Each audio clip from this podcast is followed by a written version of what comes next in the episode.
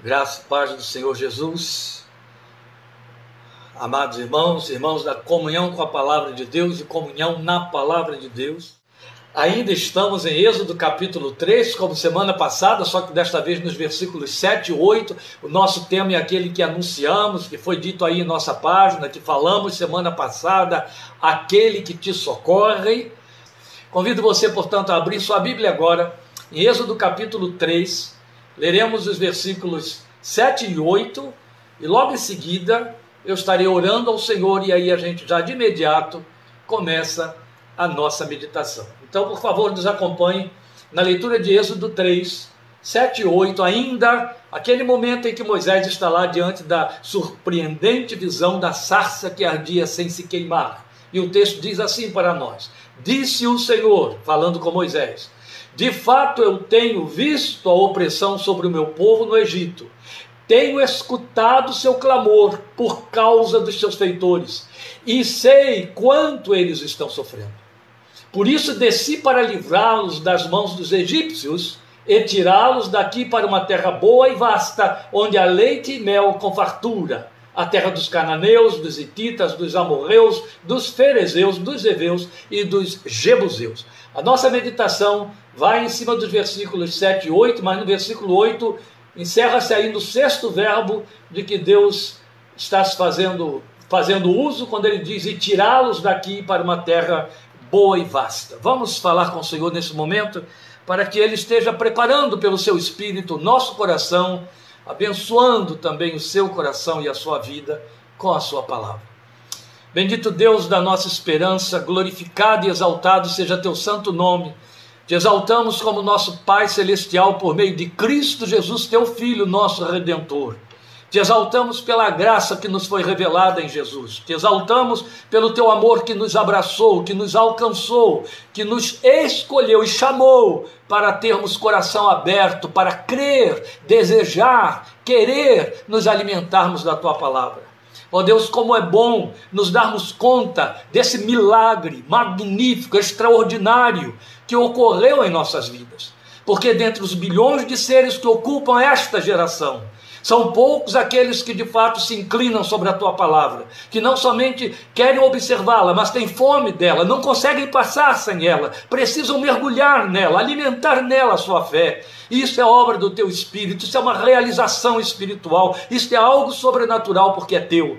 Porque a inclinação natural do coração do homem, da mente do homem, é voltada contra a tua palavra, é em busca daquilo que ocupa o seu tempo, que o entre, entre, é, é, enche de entretenimento, entretenece, é aquilo que enche sua vaidade, é aquilo que supre a sua carnalidade, de maneira que longe do ser humano querer observar seus caminhos pela tua palavra ou dar a ela qualquer atenção que seja. Então, corações sedentos, corações famintos, corações que olham para esta palavra com temor e tremor, nela te ouvem, nela te veem, a desejam, querem ouvir, são corações que experimentam o maior milagre da vida. Glória seja o teu santo nome, porque somos objetos desse milagre, testemunhas desse milagre, porque o Senhor o tem feito em nossas vidas. Obrigado, outro tanto, meu Deus, pois que por conta desta palavra nós temos uma vida equilibrada, nós temos uma vida que não está livre de ansiedades, de inquietações, de sustos, de situações que nos acometem, mas a paz,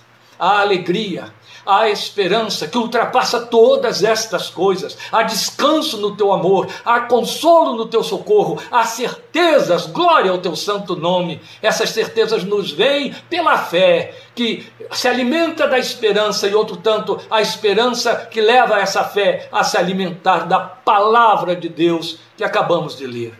Por isso te rogamos, fala conosco mais uma vez nela leva ao encontro de teus filhos todos que neste momento estão diante desta palavra e permite que ela semeie em nossos corações e produza frutos que perdurem a nossa caminhada até o dia de nosso encontro contigo, frutos que glorifiquem o nome bendito e santo do Senhor Jesus, frutos que nos aproximem mais de ti, com temor e com amor na caminhada desta vida nós te suplicamos e te rogamos com gratidão, pedindo: fala conosco, meu Deus, abre nossos corações, abre nossos ouvidos, em nome do Senhor Jesus e para a tua glória. Amém.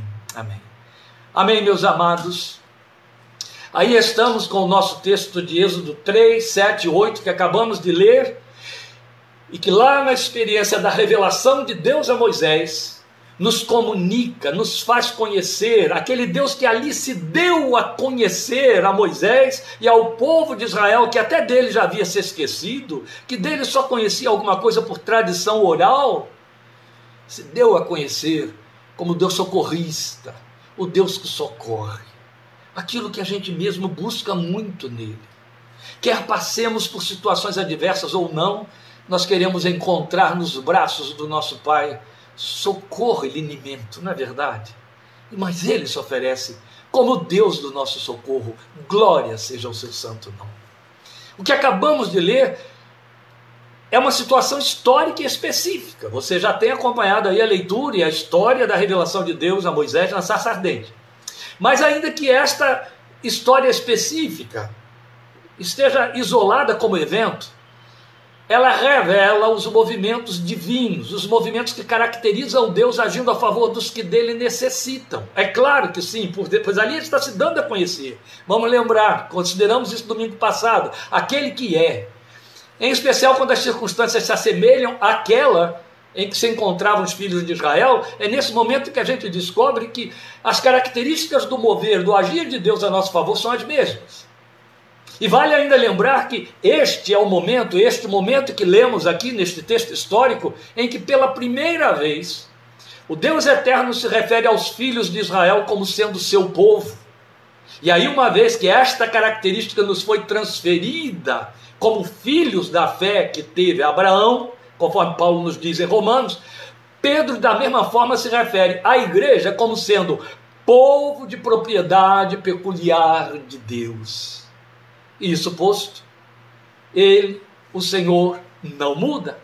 Ele se move para socorrer aos que lhe pertencem nas mesmas condições como fez com o povo de Israel dos dias de Moisés. Então se faz significativo observar nessa informação que é passada a Moisés esses movimentos divinos a nosso favor quando necessitamos de seu socorro. O que vamos então declinar aqui desta palavra quanto a este a esta proposta que estamos chamando como tema aquele que te socorre. Há seis verbos aí de que Deus se serve se comunicando a Moisés. Os três primeiros falam do que Deus sente que mobiliza no coração dele uma ação a nosso favor. Então, os três, tecnicamente, teologicamente, são chamados é, é, palavras antropopáticas, é um palavrão, mas na verdade bem definida do grego, para falar sentimentos humanos atribuídos a Deus. E em cima desses três sentimentos, desses três, três formas de sentir ou de, de agir, de, de, de é, é, reagir internamente ao reagir externo de Deus em resposta. São os três últimos verbos de que ele faz uso que nós vamos verificar também. Não se assuste quando a gente fica falando de seis, três, quatro, cinco, seis. Oh, meu Deus, isso vai longe. Não, não vai além do tempo que nós temos aqui determinado para a nossa meditação. E ainda que fosse, seria importante, seria necessário, mas não chega tanto. Eu quero apenas te mostrar isso. A importância de nós percebermos que nessa informação passada por Deus a Moisés, há movimentos divinos que também são os mesmos a nosso favor quando necessitamos de seu socorro. Então vamos ao primeiro deles. É quando ele diz aqui a Moisés no texto do versículo 7, capítulo 3, versículo 7, tenho visto a opressão sobre o meu povo no Egito. Isso significa que ele vê a aflição. Esse é o primeiro movimento, é o primeiro movimento que ele revela como aquele que te socorre. Ele vê a aflição. Isso atribuído a Deus e na boca de Deus tem um valor que não se pode medir. O que ele significa minimamente, ó, eu digo minimamente, é evidente, porque a nossa mente é finita, nosso esquadrinhar da palavra de Deus é totalmente limitado. Então é minimamente o que a gente pode deduzir daí, declinar daí, por ele ver a aflição é que ele conhece quem produz a aflição, quem é a causa, quem causa a aflição, ao mesmo tempo em que conhece quem a sofre, quem a padece. Percebe? Os dois agentes O ativo e o passivo estão sob a observação de Deus. O que causa a aflição é conhecido por Deus, e aquele que sofre a aflição de quem a causou, por quem a causou, é conhecido por Deus. Isso somos nós. Então aí está uma verdade que nos ajuda a pensar nas palavras de Davi no Salmo 56, 8, um dos mais belos poemas do saltério da Bíblia. Contaste os meus passos quando sofri perseguições Recolheste as minhas lágrimas no teu odre, não estão elas inscritas no teu livro? Já ouvi alguns sermões, eu já tive a oportunidade de meditar sobre isso, falando do o livro das lágrimas de Deus, entre vários livros que Deus tem. A Bíblia fala de muitos livros nos quais Deus nos lê. fala do livro da vida. Aqui está Davi falando que Deus tem um livro onde ele anota as nossas lágrimas, mas o que eu quero chamar a sua atenção é pelo fato de que isso traduz para nós o significado de que ele vê a aflição, esta colocação tão detalhada que Davi nos passa e tão bela. Contaste os meus passos quando sofri perseguições. É de uma beleza insuperável.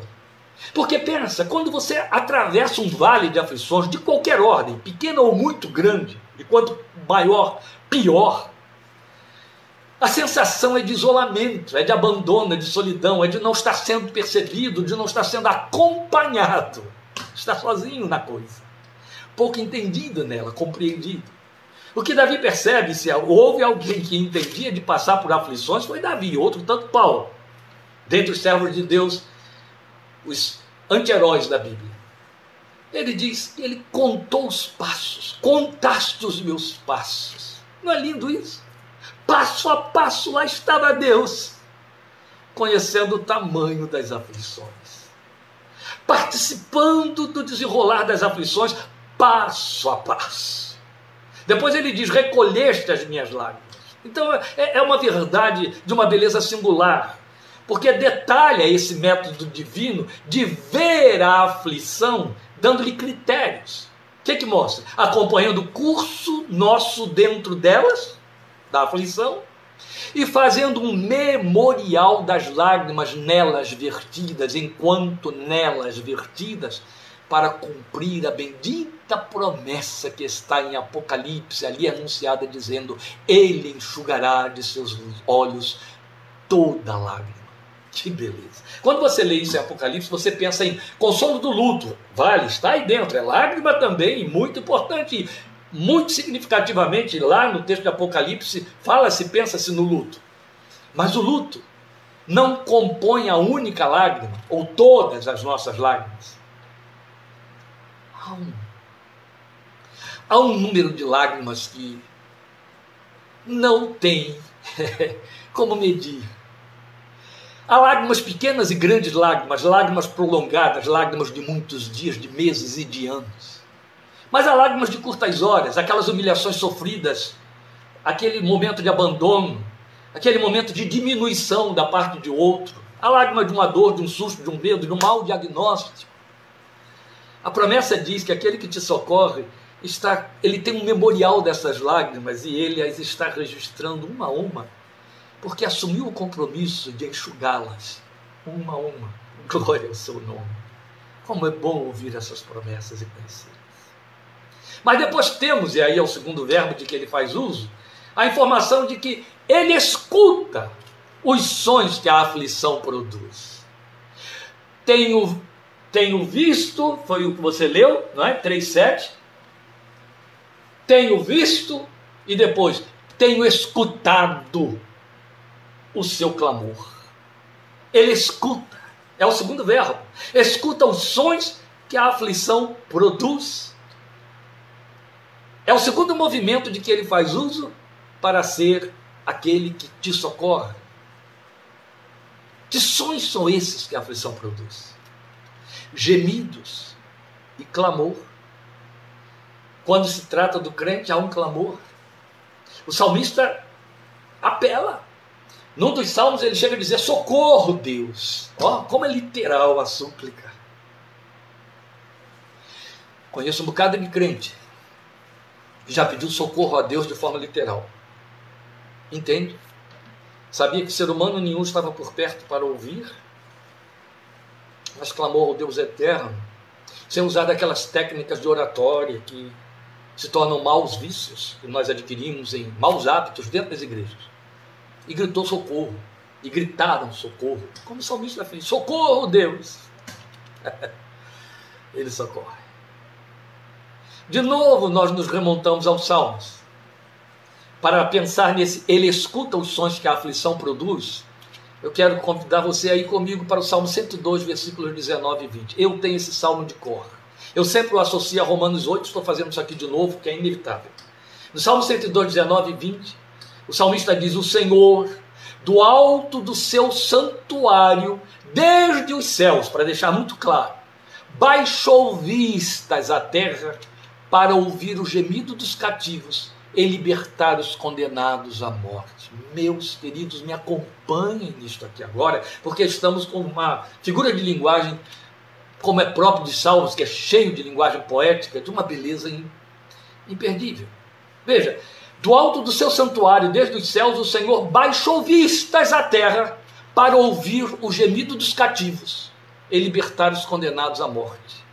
Olha que coisa interessante uma visão que houve, baixou vistas para ouvir. Foi o que você leu. Está aí, Salmo 102, 19 e 20, qualquer que seja a versão, você vai encontrar a mesma coisa. Desde o céu o Senhor baixou vistas para ouvir os gemidos. Ó, oh, visão que houve. é coisa de Deus. Mas nós humanos também conseguimos fazer isso. Visão que houve. Você já passou para, já, perdão, parou para pensar na graciosidade e pertinência da informação desta bênção aí. Antes de ouvir, Deus vê. Vê gemidos. Que bonito, não é? Não está bem dentro da proposta que ele fez em Isaías e depois, aí 62, 65, e depois nós vamos ter confirmado por Jesus em Mateus 6. E será que antes que clamem eu os ouvirei? Estarão eles ainda falando e eu responderei. Por quê? Porque antes de escutar, ele vê. Entende?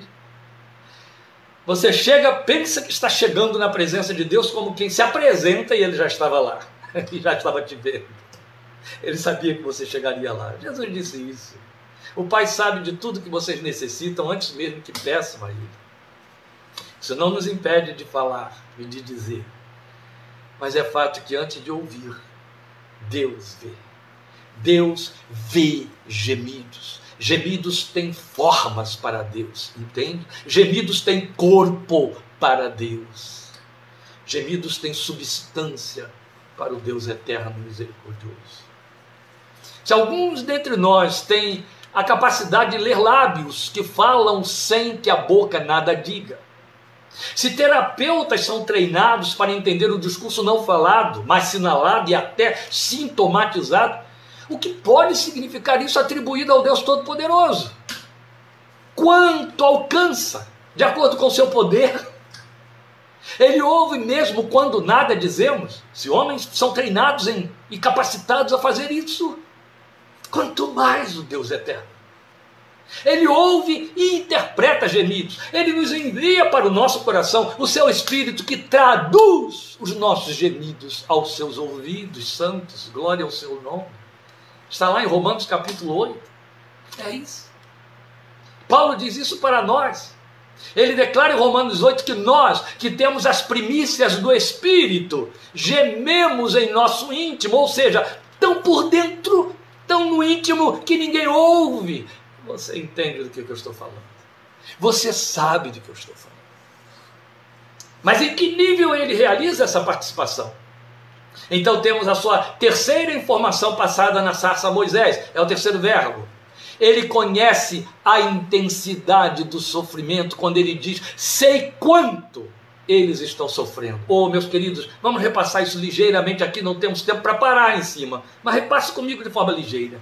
Ele vê a aflição, ele ouve o gemido e daí ele fica sabendo, sei quanto eles estão sofrendo. Ele quantitativa, ele dá intensidade e aí ele passa a conhecer a intensidade do sofrimento. Olha, aqui está uma informação fundamental para aquele que crê. Para corrigir a nossa fé e a nossa confissão, nossa forma de pensar e de tratarmos com o nosso Deus. Quando ele declara através de Moisés: Sei quanto eles estão sofrendo. Que socorrista seria esse que não pudesse ter essa identificação tão íntima? Que tipo de socorro prestaria a Deus se não pudesse ter essa empatia nesse nível tão intenso e tão profundo? Muitas vezes nós nos pegamos detalhando a Deus informações, até com minúcias, sobre nossas dores.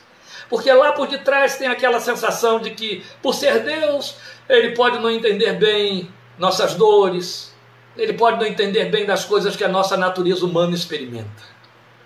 E aí nós esquecemos que recebemos a gloriosa bênção de termos em Jesus o perfeito homem a cujo respeito a profecia de Isaías 53 afirmou com precisão: homem de dores, que sabe o que é padecer. Por isso Jesus encarnou, o Deus encarnado, o Deus homem, ele sabe o que, que essa carne sente. Entende? Sabe muito bem, e sabe mais do que qualquer outro ser humano.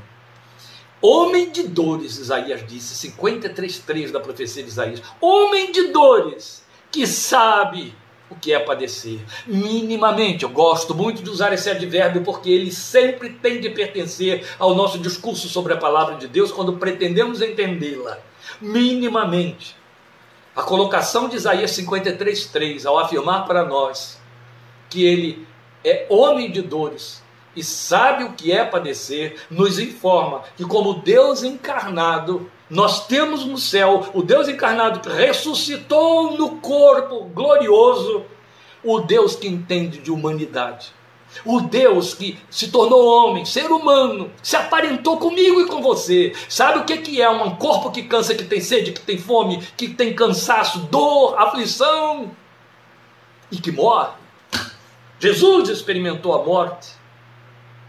Existem deus, deuses mortos mas ninguém tem a pretensão de adorar um Deus que um dia morreu. Só nós, os crentes em Cristo Jesus, porque o nosso morreu a nossa morte, para viver a nossa vida, para que vivamos nele para sempre. Glória a Deus pelo seu Evangelho. O Evangelho é maravilhoso, meus irmãos. O Evangelho é maravilhoso ele nos encharca a alma. Que pena, que pena eu sinto dos crentes que descuidam dele, que o deixam de lado, que o largam em cima da cabeceira como ele se pudesse ser lido e ler sozinho. Aqueles crentes que deixam passar a oportunidade de ouvir a palavra de Deus, como, como são pobres, pobres espiritualmente. E quanto trabalho essa gente dá.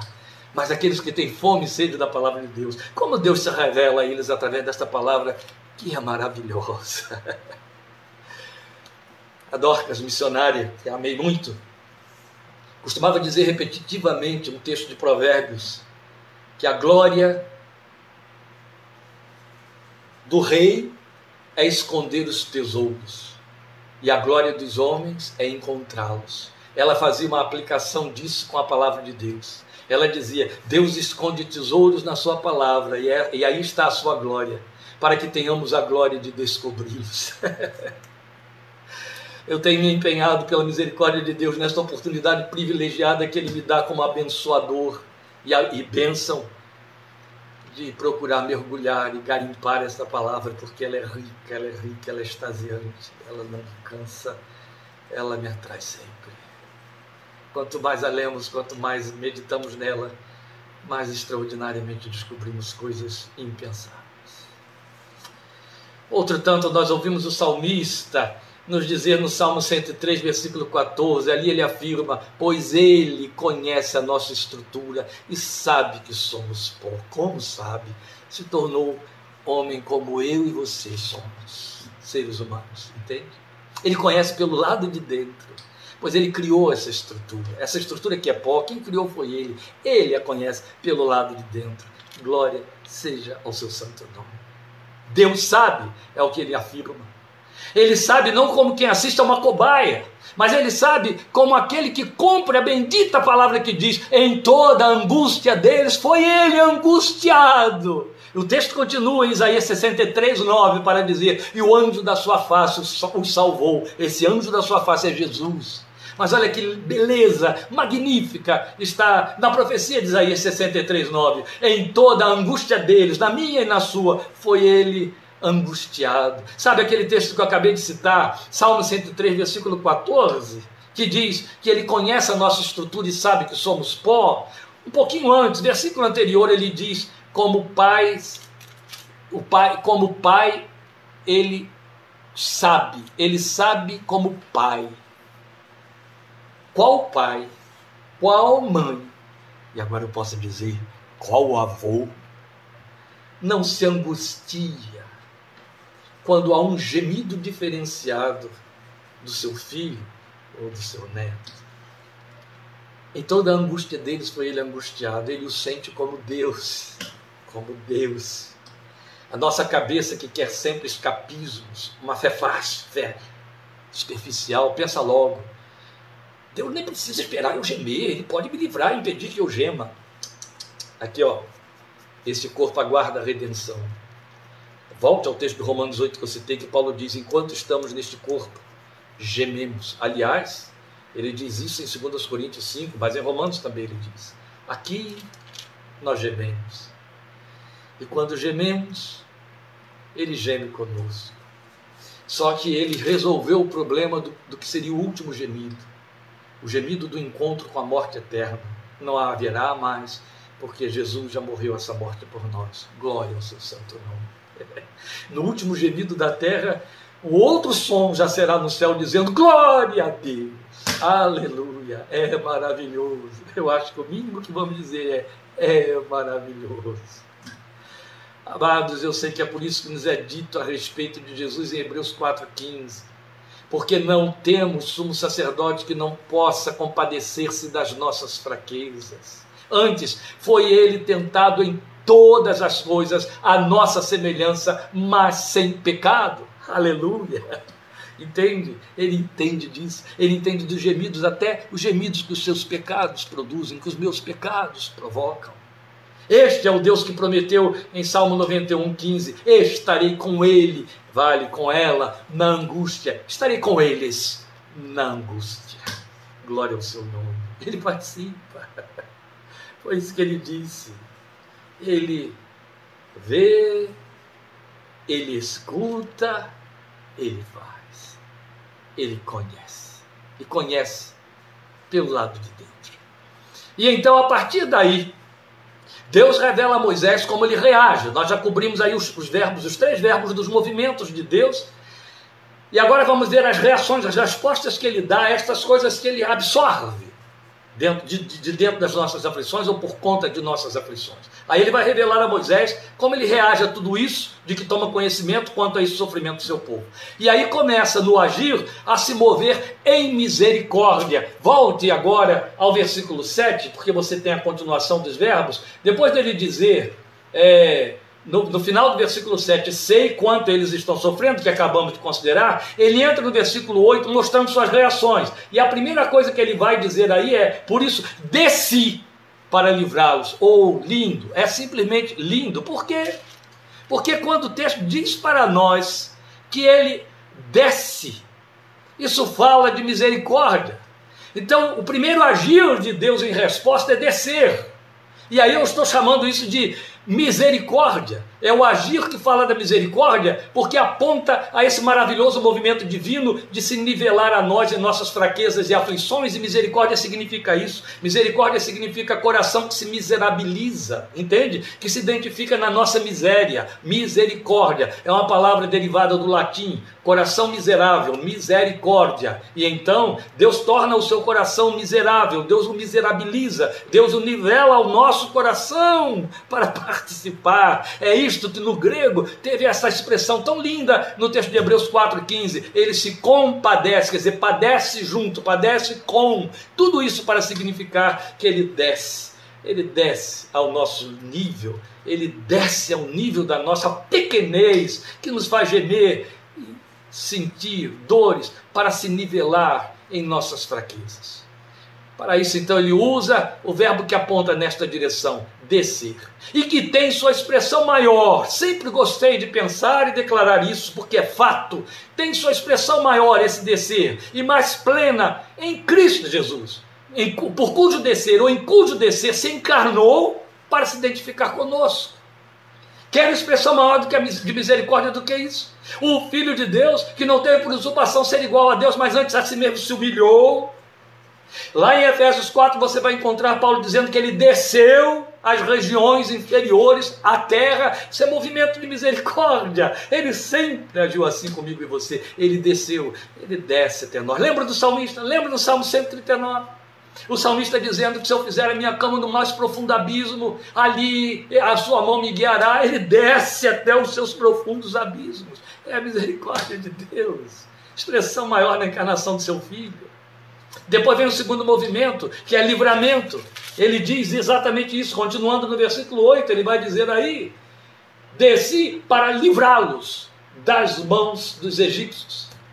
Livramento, a ruptura das cadeias que era o que acontecia lá, sejam de ordem humana ou espiritual, de fórum íntimo ou perpetradas por terceiros.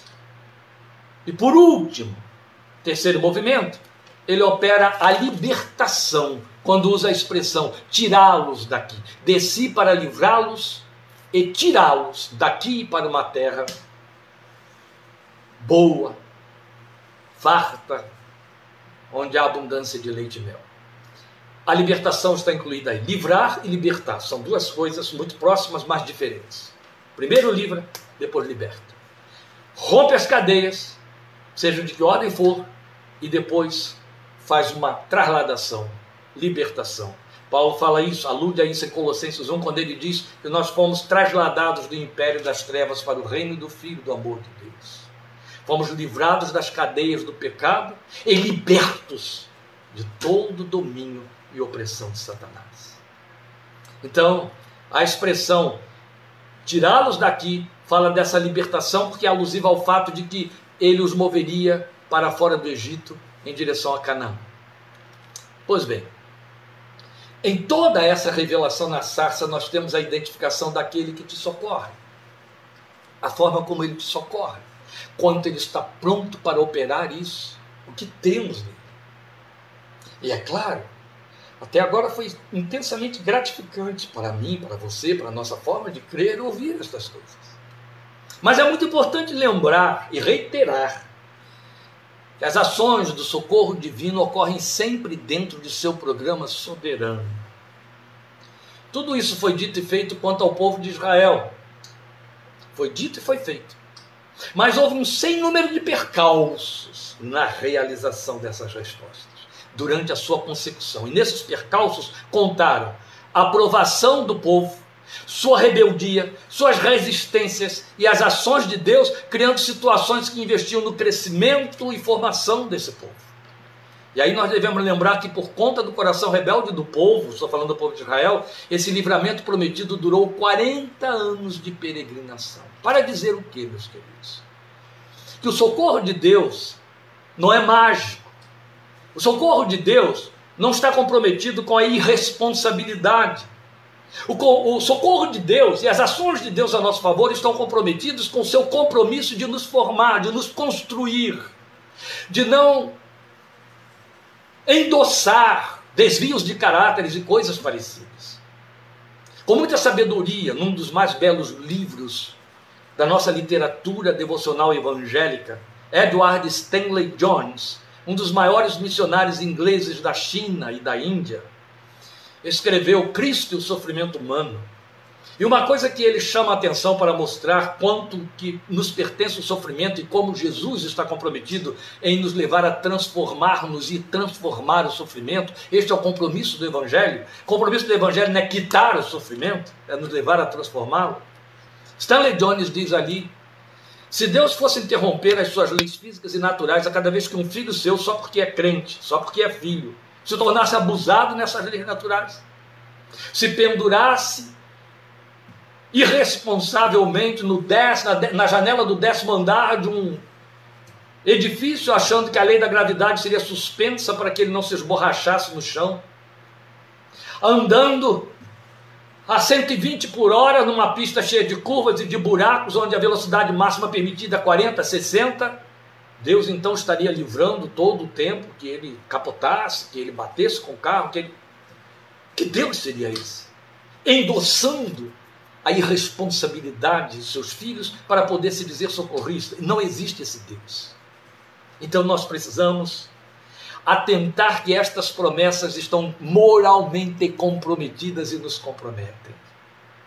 Eu sei que isso tira toda a grande alegria do que viemos ouvindo até agora, mas nos posiciona no lugar de responsáveis, confessores sérios, comprometidos com Deus, com a ordem, com a razão, sem fantasias, com sabedoria, como Jesus recorreu, requeriu a respeito do seu povo. Então nós devemos pensar nisso.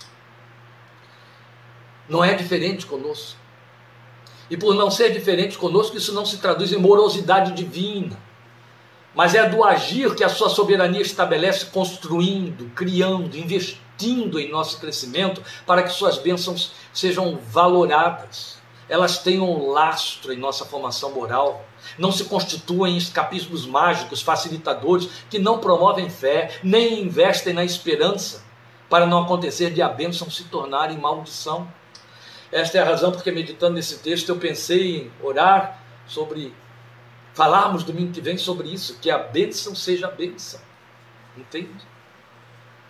Ele é o mesmo Deus que agiu na vida de Marta, Maria, Pedro, Tiago, que passou pela espada de Herodes. Também na vida de Paulo, onde naufrágios, perseguições, prisões se repetiram continuamente. Mas nada impediu Paulo, a despeito de todas estas coisas, onde muitas vezes parece que não foi socorrido, nada impediu de dizer: Eu sei em quem tenho crido. Aleluia, eu conheço. Como se não bastasse, este homem encerra a sua carreira dizendo: Combati o bom combate, guardei, acabei a carreira, guardei a fé. Aleluia. É o que Deus espera de mim e de você. Vamos lembrar sempre que servimos ao Deus que não nos livra da batalha. Isso é o que a gente quer. Ele não nos livra da batalha. Antes, como disse o salmista, Salmo 144, 1, confira depois. Bendito seja o Senhor, rocha minha, que me adestra as mãos para a batalha e os dedos para a guerra. O mesmo salmista que diz: Com o meu Deus saltarei muralhas, com o meu Deus eu vou vencer um exército, entende? Ele não diz: escaparei da guerra, escaparei do exército, escaparei das muralhas impeditivas, não. Com ele eu vou transformar, transformar, transformar. Esta é a proposta do Evangelho. Deus te socorre, Deus me socorre e constrói nos nossos desertos através da forma como nos socorre. Bendito seja o seu santo nome. Ele é aquele que te socorre. A mim, ele serve como Deus desse jeito, entende? Glória seja o seu santo nome. Eu quero encerrar, mesmo porque eu tenho tempo, aproveitando para tirar aqui o chapéu da minha fé para uma irmã muito amada que nos acompanha assiduamente domingo após domingo, a quem eu conheço há 50 anos quase crente em Jesus. Esse tipo de crente que ouvindo esta palavra, que hoje, justamente hoje, coincidentemente, ela não está ouvindo, isso me deixa mais à vontade então para fazer menção dela, sem citar o seu nome. Esse tipo de crente, que a semelhança de Marta e de Maria, pode dizer como Paulo combatiu o bom combate, acabei a carreira. Quem é essa mulher? Eu não quero dizer quem ela é, mas como ela é. É uma irmã que eu já conheci na fé quando me converti. Ela era jovem, casada de pouco. Eu frequentava muito a casa da sua tia. Ela tinha dois filhos bem pequenos. O segundo filho profetizou o nome, quando ele ainda tinha dois aninhos e pouco, da irmãzinha que nasceu logo depois, a mãe grávida e a tia que nos conduziu todos no Evangelho. Ela sonhou que esse menino pulava diante da barriga dessa mãe e citava o nome da menina. Assim todos ficaram sabendo que seria uma menina e já separaram o nome e deram o nome dessa menina. Poucas vezes na história cristã conheci uma mãe e uma crente que sofresse tanto quanto esta irmã. Ela perdeu os seus filhos adultos da forma mais dolorosa possível. Tragédias tremendas. A filha é essa mesma. 15 dias antes dela morrer, e ela estava na igreja, estava na igreja tinha voltado para os caminhos do Senhor. 15 dias antes dela morrer, eu estava ministrando num culto em São Gonçalo, no Rio de Janeiro. E essa tia que nos conduziu no Evangelho participava desse culto. Essa moça morava no interior de São Paulo, aqui também onde eu moro, mas não na mesma cidade. E Deus, na hora que eu estou impetrando a bênção sobre o povo, encerrando o culto, me dá uma visão dessa tia sofrendo com a mão no rosto, né, aos prantos. E o número 15 surgiu na frente dos meus olhos. Eu entendi uma palavra profética de Deus dizendo: ela vai passar dentro de 15 dias por uma aflição sem medida, muito tremenda. E eu contei ao povo na hora e disse: e Deus tocou na vida que a respeito de quem ele falou, de forma que vocês não precisam me perguntar como terminar, fui eu, fui eu, se você tem dúvida, não foi você. Ela sabe. E não deu outra. Quando terminou o culto, que eu me despedia do povo, ela passou por mim e disse: Ele falou comigo e eu estou assustado. Eu disse: Fique em paz. E eu não sabia o que era. Quinze dias depois, tomamos conhecimento da morte trágica da sobrinha neta dela, da filha dessa irmã de que eu estou falando. Fui ao funeral, que foi aqui em Campinas. Eu lembro de eu dizer a essa mãe, em tom de consolação, querida, ele estava sabendo o que ia acontecer e não impediu. Mas sua filha morreu por ele assistida. E isso consolou o coração dela, eu tenho convicção plena disso. Deus se antecipou, se antecipou a dizer e não operou um livramento. Como é importante dar esse testemunho aqui, mas não é para contar esses detalhes.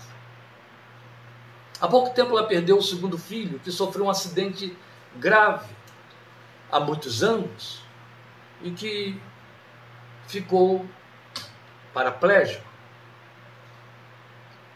Morreu crente em Jesus mas morreu. É muito doloroso uma mãe sepultar filhos. É dramático. O terceiro filho, que era o primeiro, aos 15 anos, foi livrado de uma morte trágica, num acidente em que a pessoa que dirigia o carro do lado, de, em cujo lado, a cujo lado ele estava, morreu quando esse carro caiu dentro de uma represa de madrugada. A pessoa que dirigia o carro morreu, mas esse rapazinho de 15 anos conseguiu escapar pelo para-brisa quebrado e também nessa época, Deus me acordou de madrugada para orar por ele. Eu corri na casa dessa tia velha no dia seguinte para saber se estava tudo bem e lá já estava a notícia. E ela passou por esse sofrimento terrível anos depois. Esse rapaz sofreu um acidente trágico do qual sofre sequelas irre irreversíveis até hoje. Mas glória a Deus está aí, é o filho que ela tem consigo. Percebe o que eu estou lhe contando? Eu estou falando de uma crente que sofreu os piores reveses que uma vida pode reservar. Perdeu da pior maneira seus filhos e sofreu coisas muito trágicas. Mas é uma crente de uma confissão inabalável. É uma cristã que adora o Cristo que eu amo. Entende? A sua confissão não está baseada em favores. Ela faz uma trilha e fez uma carreira à semelhança de Paulo sob desfavores. Mas ama esse Jesus. E confessa esse Jesus e fala a respeito dele para todos. E é nele, e foi nele, nos seus braços, nos seus ombros, que essa amada irmã foi buscar consolo, consolo para essas dores, para as quais não há alinimento. Paulo diz: De um assim me gloriarei eu, Pode ser que ela venha ouvir essa mensagem amanhã, ela não está ouvindo hoje. Eu quero te dizer, minha querida, minha amada, de uma fé assim, eu me gloriarei hoje e sempre. Senhor te preserve, te conserve, te fortaleça. E Deus dê a você, crente meu irmão, crente minha irmã, a capacidade de amá-lo e de crê-lo, não porque ele facilita as coisas para você, mas porque ele é. E que seja para sempre. Glória seja ao seu santo nome. Até quarta-feira, em nome de Jesus, quando estaremos com Minuta da Fé 13. E até domingo, se Deus assim permitir, que a bênção seja a bênção. O Senhor te abençoe, te fortaleça, te guarde, a você e a sua casa, na graça e na paz de nosso Senhor Jesus Cristo. Amém. Obrigado por sua participação. Amém.